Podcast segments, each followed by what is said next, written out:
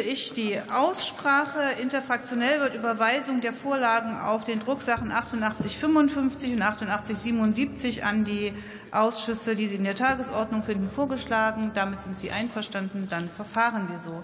Jetzt rufe ich auf den Tagesordnungspunkt Nummer 30, die zweite und dritte Beratung des von der